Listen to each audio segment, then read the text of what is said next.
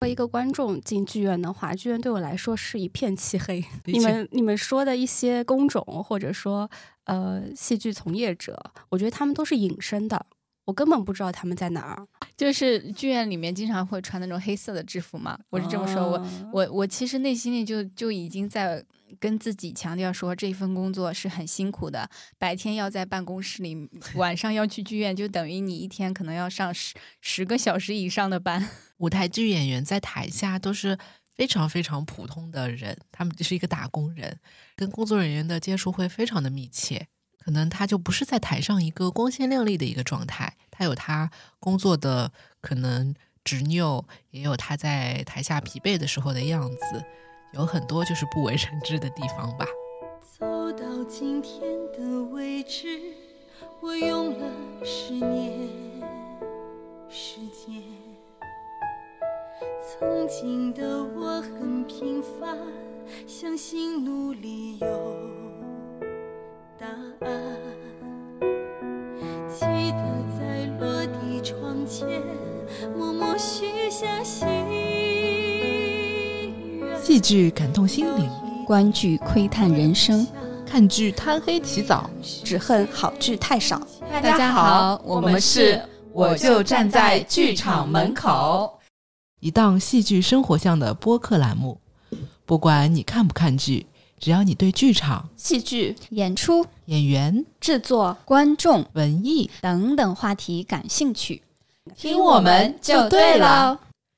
Hello，大家好，新的一期节目又来啦。前段时间我们有收到一些小伙伴给我们的留言，就问凯欣和 Nice。怎么样能够成为一个戏剧工作者入行？今天呢，其实我们想跟大家分享一下关于呃做一个剧院工作者、戏剧工作者的事情。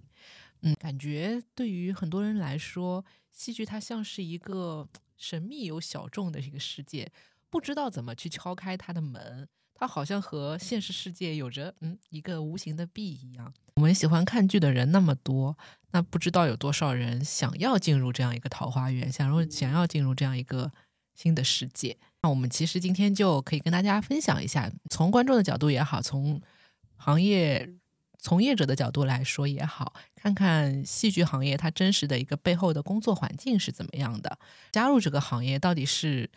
得到的多还是失去的多，是怎么样一种感觉吧？好呀，我没有进入这个戏剧行业的时候，我对剧院的印象其实是非常简单的。我我在我的概念里，可能比如说演员呀，舞台后面做的那些技术人员呀，还有幕后的一些工作者呀，他们都是属于这里面的一些人。但具体他们都是干什么的，我这。不太了解，当时是这样的，就没入行之前是不太了解的。对对，大大家对剧院的印象是怎么样的呢？我作为一个观众进剧院的话，剧院对我来说是一片漆黑。你们你们说的一些工种，或者说呃戏剧从业者，我觉得他们都是隐身的，我根本不知道他们在哪儿。哦，有有可能我买了一张票，坐了最后一排，我才知道哦，原来最后一排或者说呃在后面一靠后的一些位置是一些技术人员坐的位置。那其实我作为一个普通观众走进剧院的话，我只能看到舞台上的演员，像你们口中的从业者，我几乎分不清他们都是干什么的。我之前入行之前，我觉得好像戏剧工作者他们都有很专业的一个技能。比如说做，特别是做技术的，我觉得就是门槛还蛮高的，就是是我学不会、不懂的东西。你所谓的做技术是搞灯光的那种吗？对对对，感觉什么灯光啊，哦，什么音响啊，这么多的舞美怎么设计、怎么去动啊，什么控制的人，应该有一个人控制吧？我刚入行的时候，我当时面试嘛，面试的时候，面试官就问我，你认为在戏剧行业，你如果加入到这个行业当中，你的主要工作是怎么样的？他可能在问我对于这个行业的一些想象。我记得我当时的回答是：我觉得我加入之后，我白天可能是在办公室里面做一些案头工作，之后呃，晚上我就要换上制服 去剧院里面什么值班？你当时浮现出来是什么制服？就是剧院里面经常会穿那种黑色的制服嘛。我是这么说，我我我其实内心里就就已经在跟自己强调说，这份工作是很辛苦的。白天要在办公室里，晚上要去剧院，就等于你一天可能要上十十个小时以上的班。小样，小样，你还有两副面孔，白天和晚上是不一样的。但我觉得其实是有。所谓的一种制服，就像刚刚小鱼片说的感觉，他们是隐形的。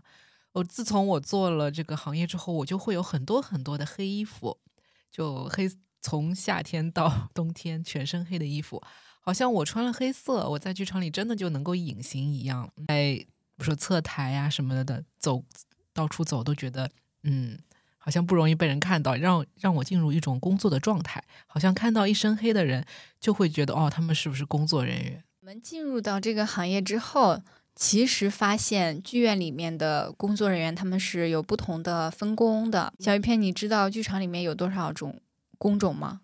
让我想一想，导演算吗？因为有时候我会看导演在在那个座位上面跟观众 一起看，他是起到一个监督的作用吗？还有一些我看到是有灯光的一个台子，好像他们在那边。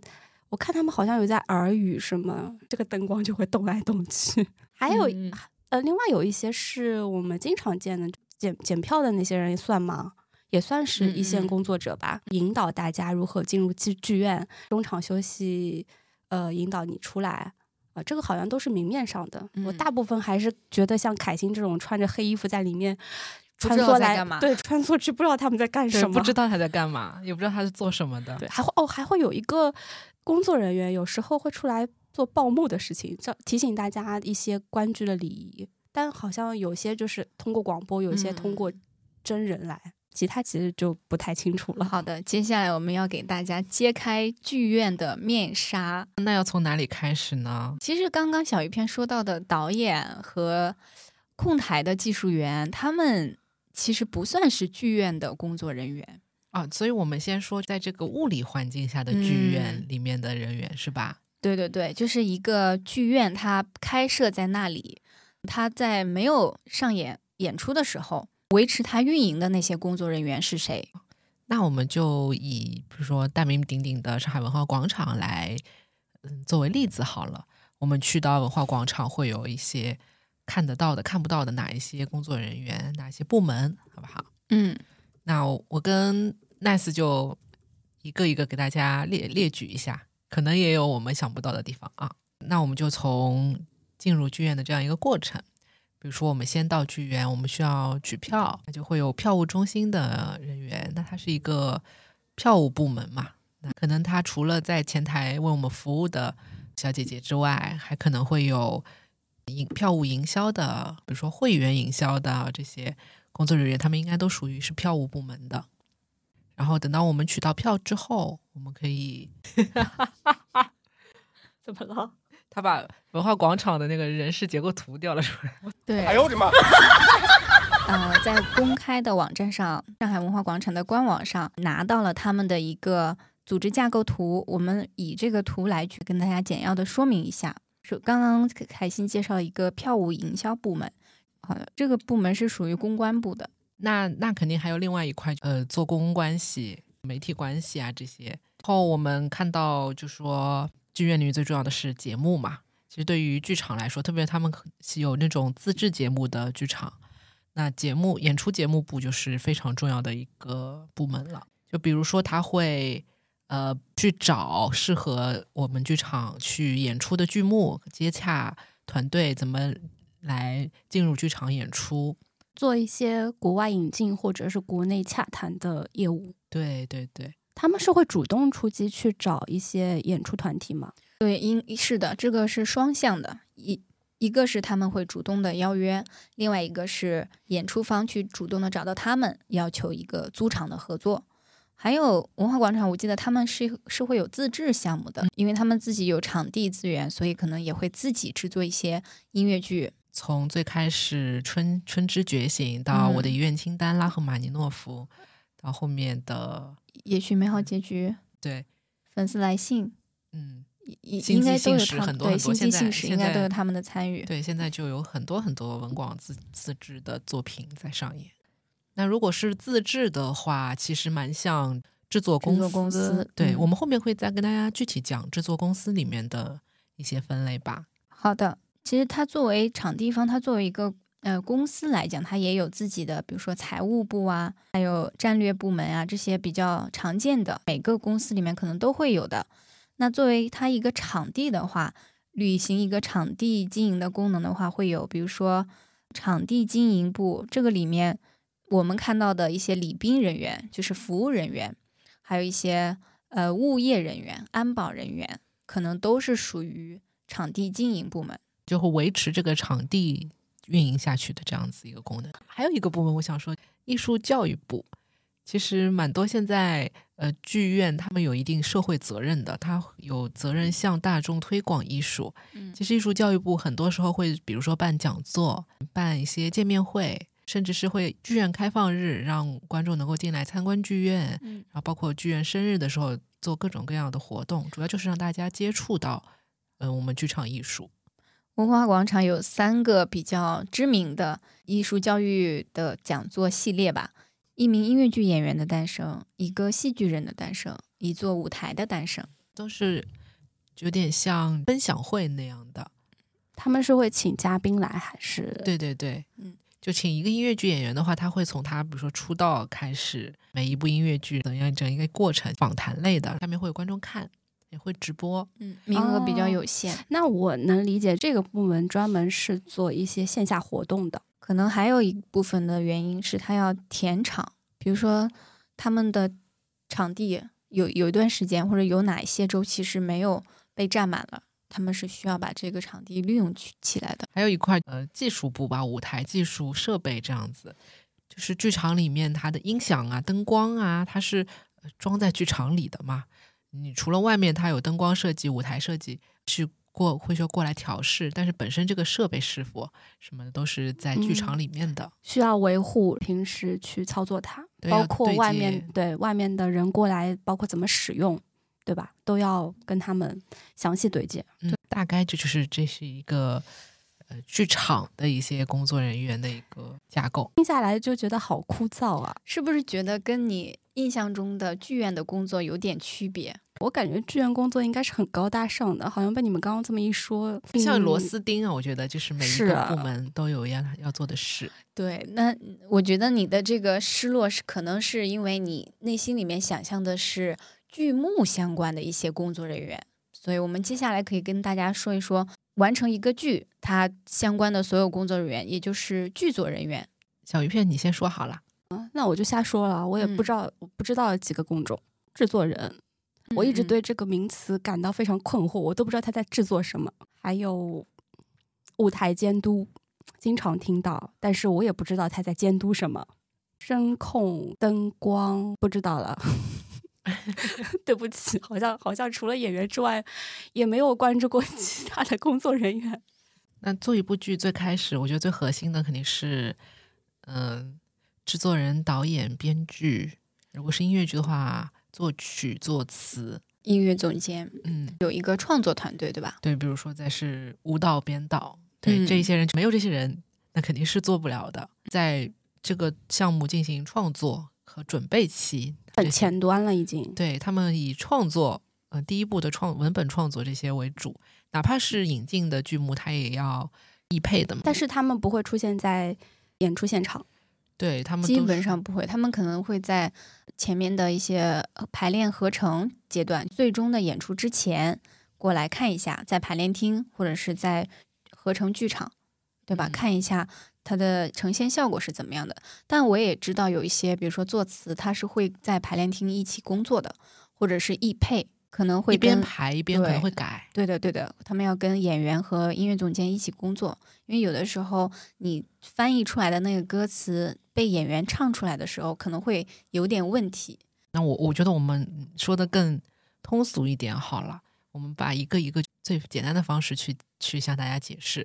导演呢，大家很明白嘛，他就是告诉演员怎么演这个戏，怎么样进行下去，每一步该引什么样情绪，该走什么样的位置啊，这样整个串联下来最重要的人。导演还要跟技术团队工作，他不不光要跟演员说他们要怎么演，他也要跟前期，比如说舞美设计、灯光设计、服装设计、化妆设计，嗯、以及其他所有的设计一起工作，因为他要保证最后呈现的综合效果是好的。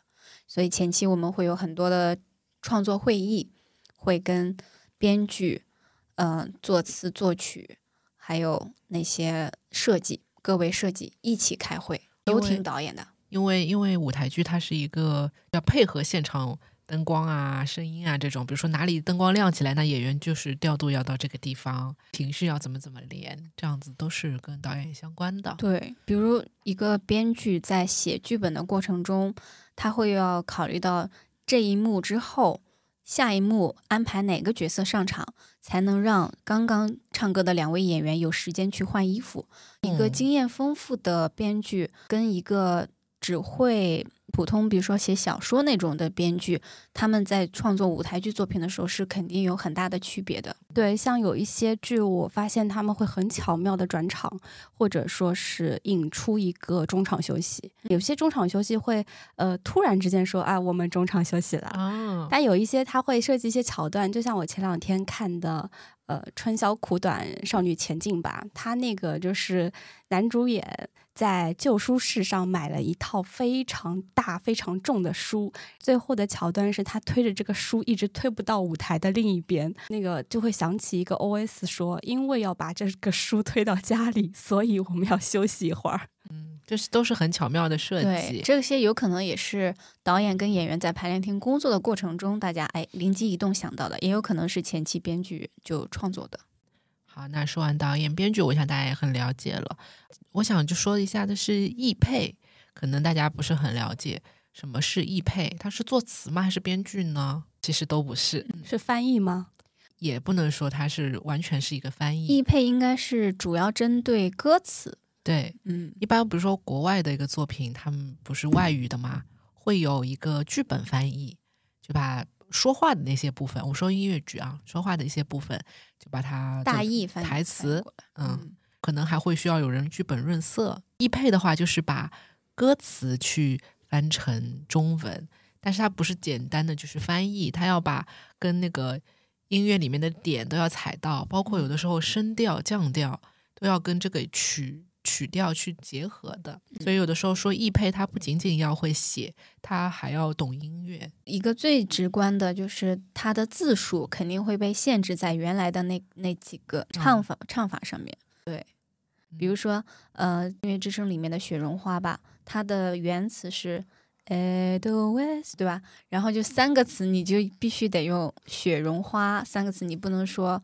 呃小小绒花，对，这个就可能就 没办法。我觉得易配好像听下来是又要翻译，又要会懂音乐，嗯包括写歌词要注意它的押韵啊，还有用词。对对对对，不然的话，你有可能会造成一种倒字的，我们常说的那种不好的效果。那是什么意思呢？比如说你的一个固定词组，你在唱的时候，它的音调变化了之后，就会听起来像别的词儿。好专业哟！我就瞎编一个吧，比如说你的词大，你的最准确的意思是，呃，遗书。那在唱的时候，可能是唱成了一束，比如一束花的一束，就因为唱歌的时候它会有一个抑扬顿挫的，那这个调的音更偏向一束，你是不是就得考虑一下这个词换一个说法了？不然的话，让大家听起来会怪怪的，这就有倒字。那是不是有的时候写歌的时候，填词的人也是有这这方面的事情？因为我听说啊，就是粤语它不仅仅有四个声调，它有好几个音调。呃，很厉害的粤语的作词者，他是根据音乐的音调来配歌词的音调的，嗯就会非常的合适。对，粤语它以前在古代是官话，而且是主要的官话，所以它其实在中文里面它是有很悠长的历史的。它的这种音调，包括它的这种平仄，包括我们以前学的那些古诗，用粤语读出来的话，都是很有韵味的。你有的时候我们觉得这个译配舒不舒服，可能跟这些都有关系，它是很深奥的一门。我是个押韵狂魔，我有时候听到一些歌词它不押韵的话，我心里会很纠结。诶这个情况我其实遇到过，因为之前我接触的一部音乐剧作词人就特别喜欢押韵，但是上演了之后，很多人就不喜欢这种格式，你太刻意了，都在押韵。另外有一些时候，我看有一些易配他们自己的采访里面会说，呃，也会刻意去避免这种情况，追求的是一种。直白的翻译，因为在嗯歌词变成歌的时候，就是大家接受信息的呃难度会提升，你不是那么容易的就听明白了。所以为了让大家嗯最高效率的去吸收这些歌词的意思，他们有的时候往往就会更偏向于准确直白的传递歌词，而不是一定要追求去押韵，往简单里做。好，是的，是的。下面还有什么？啊，还有就是小鱼片前面困惑的制作人都在制作什么？制作人可以说是整个项目的 leader 了，灵魂吗？对，传盘子的。那我有个问题啊，在一个剧组里面，导演大还是制作人大？你问到了一个很根本的问题，因为在我们电影界也经常会有这样子的，制片人大还是导演？对，争论很多。其实看是导演公中心制还是制作人中心制？怎么说呢？就有两种中心制，他们。嗯，不一定是说你一定是这样子的，他更多的是两个人协商的。我觉得制作人他是代表制作公司的利益的，制作公司是给这个剧出钱做事情的。就像嗯，像不像公司里面，比如说市场部、销售部，就一个花钱的，一个 赚钱的。对 对，导演和制作人经常性的冲突可能在于导演需要。花钱更好的舞美，更好的演员。那制作人他的预预算，他在把控预算，那预算是有限的。这个时候他们就会面临冲突。制作人是需要协调的，协调这个事情，让嗯工作能够顺利的推进下去。剧组什么事情其实都可以找制作人，是个万金油吗？对他就是，哪怕他不懂技术，他可以帮你去协调技术部门嘛。一个经理呀，一个管理者的一个。角色，那我问一个问题：如果说，嗯，一个人他想要入行戏剧的话，他能不能选择制作人？他可以选择制作助理。其实我我刚入行的时候，我的职业岗位也是制作人，但是当时我对制作人真的是没有任何概念，我都不知道制作人是干啥的。后来我才发现，这个工作如果是想要做好，真正的成为一个制作人的话，他需要很多的经验积累。嗯，不是说你制作人是一个岗位，你上来就就像设计一样，你上来你有一项专业技能，你就可以胜任了。制作人他一定是需要很多的经验积累，包括你跟跟过的组多，做的作品多了之后，你有积累下来的人脉，你有沟通的经验，这样都会让你成为一个更好的、更合格的制作人。它是一个实践型、经验型的一个工作，是吧？我平时看。剧剧目里面会发小册子嘛，介绍，然后看到制作人那一栏，总是在第一个出现。对，然后他的作品会非常多，就他的履历会让人震撼。我感觉市面上的制作人，他们没有个十年的经验打底，好像做不了。而且现在市面上很多演员转制作人，他们本身演员也做了很多年，也不是每个演员都可以转的。那其实，如果想要入行的人来说，呃，制作它是一个部门吧，其实是一个工种。就像，哎，我们平时在办公室里也是一样的，你可以从助理做到主管，呃，做到专员，做到主管，做到经理、总监。其实，他也制作这个方面也是有这样的一个等级的。你最开始可能是制作助理，执行制作啊，或者是呃巡演经理呀，慢慢慢慢的。剧场剧场经理呀，慢慢慢慢就是到我好像说反了，没事儿，到制作人。对他很多小白观众就是说我只是想进这一行，我也没有那么大宏大的理想，就一定要当制作人。那还有什么是可他们可以选择的呢？制作人相对来讲，他是一个不太要求你是有什么具体的技术的，制作部门反而是大家比较容易。进入，因为只要你的综合能力足够强，就就可有一定的发展空间。而且制作算是比较核心的一个部门，因为它是来嗯决定整个剧目它的制作周期啊、制作过程以及最后的呈现效果的。如果大家被制作人这个经验的要求吓到了话，可以看看其他的部门，相信也会被吓到。剧组里面还有很多呃专业技术人员，比如说舞美啊、灯光啊、音响啊，他们都包括呃设计人员，还包括执行人员。啊，这些其实都是比较专业对口的一些工作。那我能不能这么理解？科班学这个的，嗯，会比较适合做这些工种，对，才能做。我我没有见过一个人，比如说他学新闻的，他去做了舞美设计，这个很难想象。对他还是专业要求很高的。像我们说这些技术部门的人。的话，操作可能你可以慢慢学，但是上升到比如说设计层面的，那都是有也需要很多年的功力的，艺术和审美的积累。一个是你需要专业技能，另外另外一个也是需要作品积累。你你只有接到的作品越来越多，你才能更更多的去接其他的作品。那除了有很高门槛的这个技术人员，不管是设计还是执行。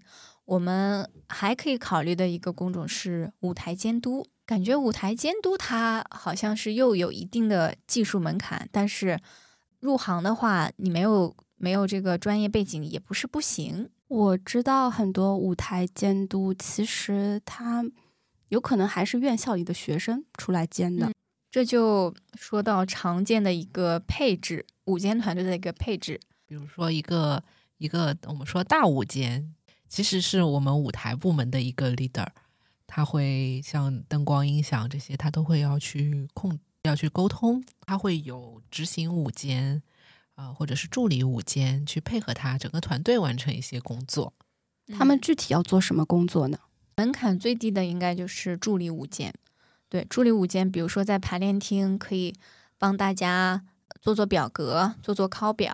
就给大家排 schedule，哎，对，谁哪一天请假了，还有哪一天要求谁出席，就这这一个考表，还有在排练厅可以可能搬搬道具呀，干干 杂活呀，其实是的，对对对，查查考勤呀，这样子的。进入剧场之后，在舞台后后台，他要做的可能也是整理道具呀，场催场呀，帮忙抢装，有有专门的服装老师去抢装，但是有的时候可以帮帮忙。对。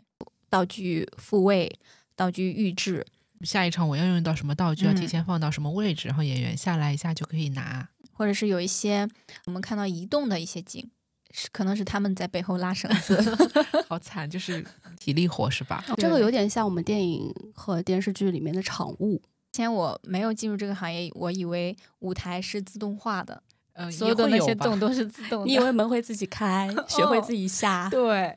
那有些还是学学好像是自己下的，现在可以了。转台也是自己转的，对吧？他总是要人下下命令嘛，可以下雪了。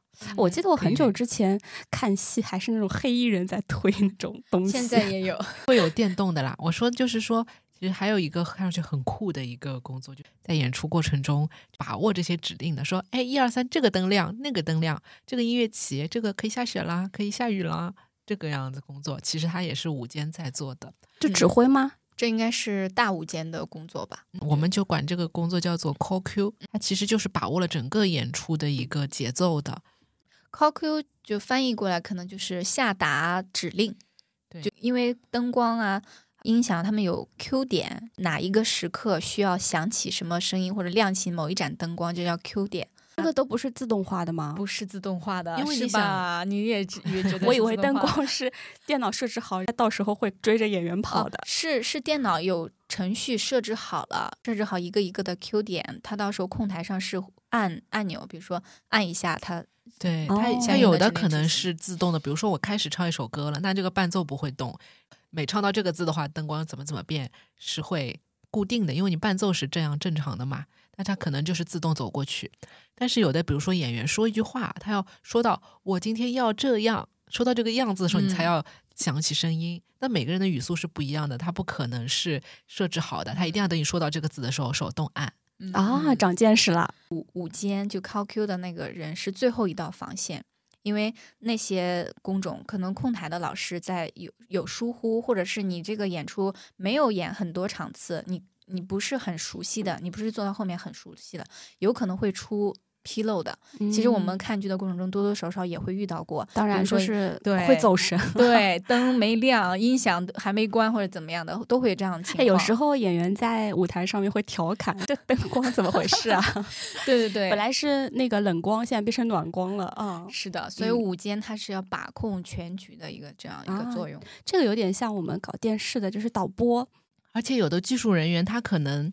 所处的位置会有盲区的嘛？他可以看不到演员走到那个点了。像舞间前面有有各种各样的屏幕，它包括会有夜视屏，就是在舞台全部暗的时候，他能够看到换景的人是不是把景都换好了，全部换好换好之后，他才会说灯光起。他不然的话，他按照节奏，万一灯亮了，里面的人还没弄好，对不对？对的，对的，会有他们会有监控哦，不是凭肉眼的，有监控的，而且还有一台监控是对准观众席的。所以观众席上如果有什么紧急情况，午间也是第一个知道，会采取应急措施的。哦，我听下来午间好累啊，他一场演出得保持高度的，对对的，他这个精神还好吧？真的，他而且午间还要管那种装台啊、拆台啊，一熬就是好几个通宵那种。等一下，我想问一下，午间的工资高不高？这一行应该都不高，那他真的是民工了。艺术界的民工，对的，所以大家听了对舞间的介绍，会不会想从事舞间这个岗位呀？我估计很多人都已经要放弃了。听完你们这么一说，活多又累，但是就好像他能够掌控剧场里各个方方面面吧，就挺有趣的。嗯，哎，出事故了会罚钱吗？这个罚钱倒是次要的了吧？可能出事故了会要道歉，会会有公关危机，或者是会有安全隐患。这个罚钱都都是最后一步了。是是是，一出问题了，公关部的人最紧张吧？那还行。我们刚刚说了剧组的工作人员，其实还有一个呃方面要说的，就是制作公司。公关部的人很着急哈。公关部也是属于制作公司的。其实刚刚的制作人也是属于制作公司的。制作公司都有哪些岗位呢？他们大概是一些。嗯，不用上台的人，可以这么理解吧？那制作公司还有哪一些其他的人呢？除了我们刚刚说的制作部门的，好像差不多了解了。可能还有一个很重要的就是宣发部门，这个我有话讲，因为我就是做宣发的，但我不是做剧的宣发，会做一些电影和网剧的宣发。我感觉应该差不多吧？那是不是一直我想问，宣发宣发是不是分那个宣传和发行两部分？对的，一个是面向大众的一个宣传，还有是呃面向渠道的发行。嗯，所以宣发这个词儿应该是一开始就是针对电影电视领域的。是，但是我们有时候工种会分开，宣传和发行其实是两个工种。但我们行业里有一句话，就是宣发不分家。其实我们。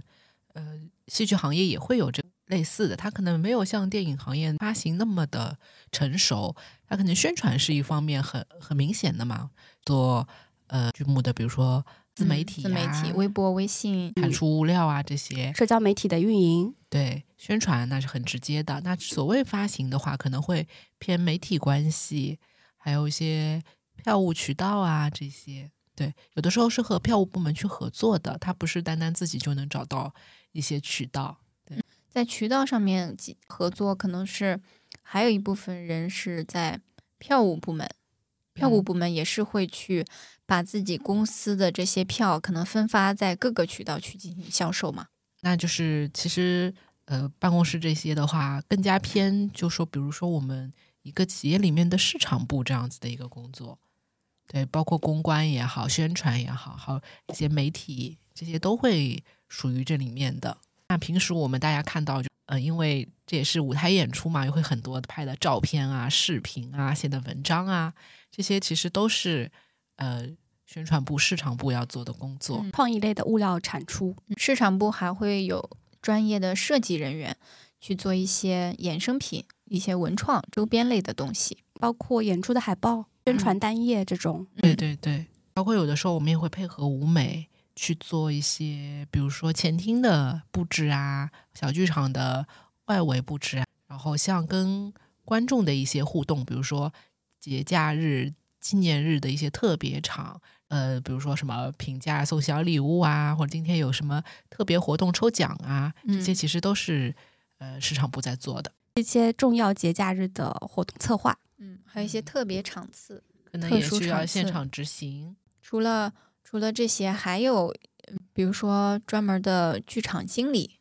公司有一个人派过去在处理现场有关的事物。特别像现在小剧场越来越多嘛，它就是一直驻演，那这个场子里面有很多很多杂事需要去处理，它等于说就是线下的一个管理者。嗯什么杂事要处理啊？那比如说，呃，椅子坏啦，灯坏啦，今天空调漏水啦，演员今天生病了，他来不了，要迟到啊，或者要换换演员啊。就是今天最先知道的。，对，今天观众有有有人要退票，有人在外面吵架了，嗯，这些都可能是需要的。或者是观众里面还没准备好，今天的观众几点放人，是他来根据里外的情况进行协调的。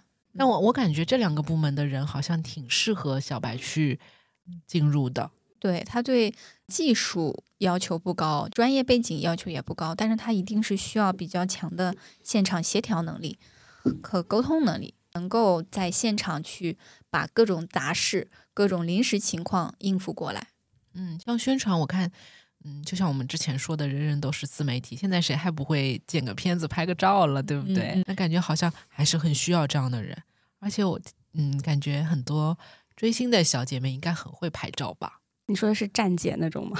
诶，但是我觉得在舞台剧行业有一个不成文的规矩，就是如果你特别喜欢某一个音乐剧演员或者是某一个话剧演员，你是为了他来到这个行业打工的，这个当然是可以。但是如果你是为了他来到特定的某一个公司，比如说他所在的公司，或者他经常演出的剧院去打工，你的目的是真的是为了接近他，这种情况，如果说公司里面的人知道的话，会不太不太愿意接受，因为嗯，风险吧。对对对，你你可能怕你有什么疯狂的行为？其实舞台剧演员在台下都是非常非常普通的人，他们就是一个打工人，跟工作人员的接触会非常的密切。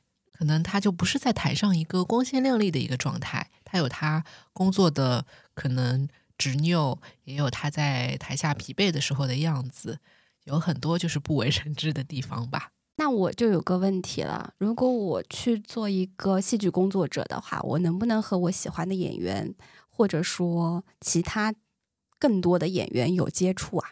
其实机会是有的，就像刚刚凯欣说的，他们私下里面大家也都是普通的打工人嘛，所以如果你是比如说市场部的人，给他拍照片、做采访，这一定是可以面对面接触到的。还有一些你做剧场的一些礼宾啊，每天都能看到他们上班的时候，嗯，都是可以接触到的。对，比如说制作部门的人，你要跟他对他的时间表、这个档期，哪一天可以排你演出，哪天不可以排你演出，就会很知道他整个的工作量。他每天，呃，比如说有事了要跟午间请假呀，这些都是会有接触的。我听下来好像就是正常的工作接触啊。那当然啦，我们都是工作关系对啊。那你们有没有有没有什么趣事，或者跟嗯演员走的比较近？我们就把他当做一个同事嘛。你跟你的同事也有玩的好的，也有玩的不好的，有嗯些会成为朋友，在私下也会一起玩。我觉得都是件很正常的事情。那在他们眼里，你不是比如说粉丝也好，观众也好，你们就是同事关系嘛。就是把握住这个度的话，就不存在就是窥探一些什么信息啊。我们大家都是共同去工作的，只是工作的角度不同，职能不同而已。我们讲了这些，我我就是有一种感觉，包括自己工作的下来，感觉做戏剧的人好辛苦啊。我也觉得，我平时那个下了班，我跟凯欣说啊，我要去吃晚饭了。凯欣说，我今天晚上有部戏要跟。我一想，这个戏得到九点十点吧，那他可能就回去已经是嗯月黑风高了。那个时候，我其实已经躺在我的被窝里了。对，晚上要加班的情况还挺常见的。有的时候可能是在演出开始前，在前厅的一些工作，演出的过程中有可能市场部的同事要去拍照，结束的时候也要去给大家拍大合照。对，这都是大家能够接触到的人。那每一场都要拍吗？也不是不是不是不是，举一些例子嘛。那你们加班有加班工资吗？虽然我知道大家现在都没有加班工资，但是还是要给大家问一下。一般制作公司工作时间比较灵活嘛，嗯，对，你可以第二天稍微晚去一点。基本上我们是没有上午的，你们上班是几点啊？随便吧。那么随便吗？这可能每每家的情况不一样啊，可能有一些单位也会有一个比较固定的上班时间，但是你如果前一天加班到很晚，你可以第二天稍微晚来一点，这个都是可以理解的。弹性工作制。嗯像比如说舞台工作人员的话，午间他们都是比如说三四点上班到晚上九十点，也基本上、工作从下午开始，对啊。我有的时候就觉得在办公室的人好惨，上白天要在办公室工作，晚上还要去剧场。你说剧场那些工作人员的确是专业性比较强，但是他不用坐办公室啊。对，但是他们挣的应该是日薪，对吧？嗯他们是按日拿工资，或者按场按场次拿工资，他们没有享受五险一金的这种待遇。就看你有没有签公司。其实这个道理跟一样的，演员嗯也是这样嘛。到演出前化妆、演出这样子，排练的时候可能他们是白天是有工作的。对，当然有一些技术人员，比如说午间是真的签进了公司，按照一个劳动合同工去去做的。像有些公司，他们制作的剧目比较多，所以他愿意去聘用一个舞监呀什么的，但大多数有可能就是签个合同，一部戏就结束了。项目制的。哎、那我想问一下，你们俩在剧场加班最晚到过几点？通宵啊，当中完全不睡觉吗？对他，因为有的时候装，特别是装台的时候，拆的时候真的很快，就搭的时候很麻烦嘛，可能要盯着搭建，一页一页的，日日夜夜这样在搭。嗯，那说了这么多，我其实还有最后一个问题，就是如果我是一个想进戏剧界的新人，我怎么去接触到这些公司呢？我怎么投递自己的简历呢？我总不能在剧场里面抓一个人说我想来你们公司吧？如果你是超级艺人，说不定也可以。对对对，常见的可能就是首先是剧组或者是制作公司他们自己的微博、微信会会有招聘聘的启示，嗯，另外还有一些嗯专门的戏剧招聘平台，就像比较知名的后台有戏这个嗯，还什么文化人才招聘，对，还有艺艺术招聘、文文化行业在线，类似于带这种标签的，大家在公众号里可以搜索这样的关键词。还有比如说大的剧院的话，它的官网啊也会有招聘，剧院好像看到的都是体制内的招聘，哎，也还也不是啦，有些他不需要考，他还是就是投简历的那一种，不用考什么事业编也好啊什么。还有就还有就是比如说嗯朋友介绍啊，这个行业还是蛮窄推。还是蛮蛮重要的。如果说你真的认识一些本身就是从业人员的，我觉得内推还是最快的一个渠道。另外，我在大众的招聘平台，像 Boss 直聘、智联招聘，其实也看到过舞台剧行业的招聘，大家可以搜一搜关键词，链接到的也是这个行业的职位。那如果我作为一个求职者过来的话，我要怎么展现自己，或者说你们更青睐于这个求职者有怎样的职业素养或技能呢？像技术类工种的话，最主要看重的还是呃教育背景和实践背景。你是不是专业出身？做没做过相关的剧目？你的经验怎么样？你的技术运用到什么程度？如果是跟创意相关的工作，包括设计也好，包括宣传也好，它是要产产出作品的。那你的作品集也会比较重要一点，能够展现你专业技能的，它会比你简历上的花里胡哨的字要重要的多。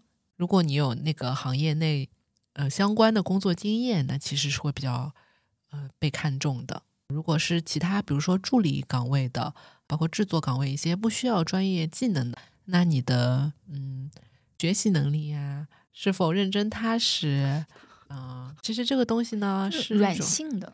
对，凯欣刚刚说的基本上情况我，我是很认同的。我我补充一点吧，因为这个行业刚刚我们也稍微提到了，可能薪资不是很高，所以其实你对这个行业是不是真的热情，是不是有一腔的爱，这个你在面试的过程过程中也可以展现一下，因为在这个行业里面能够坚持下来。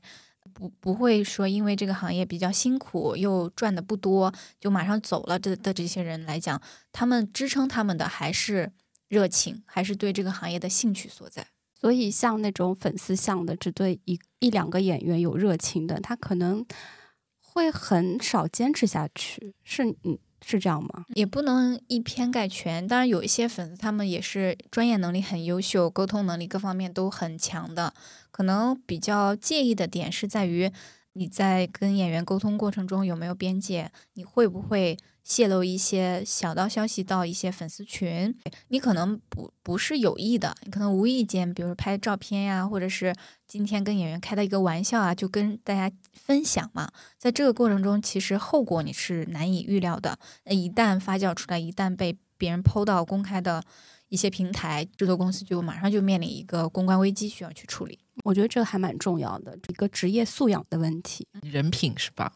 对，对，还是要时常提醒自己，在这个行业里面工作，就是方法千千万，有的时候你可能这是一个机缘巧合，你就可以进入你梦寐以求的行业，但是你真正能不能做好，还是看你自己的专业素养，包括你的整个为人处事吧。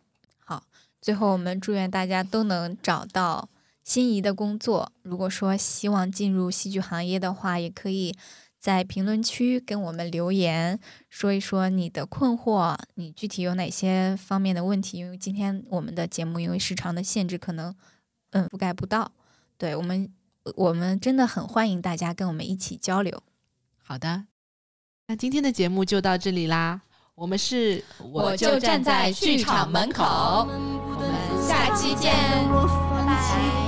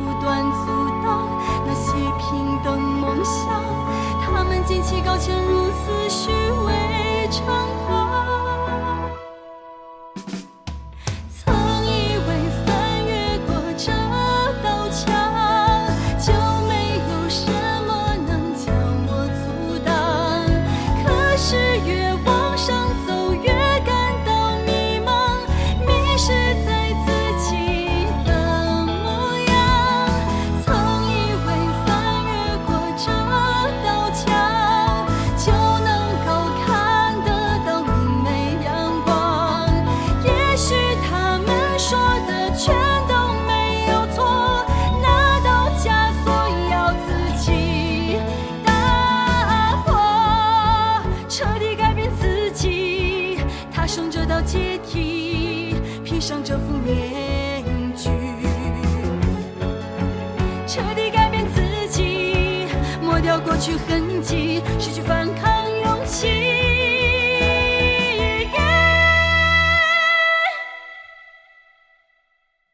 曾以为翻越过这道墙就没有什么能将我阻挡。可是越往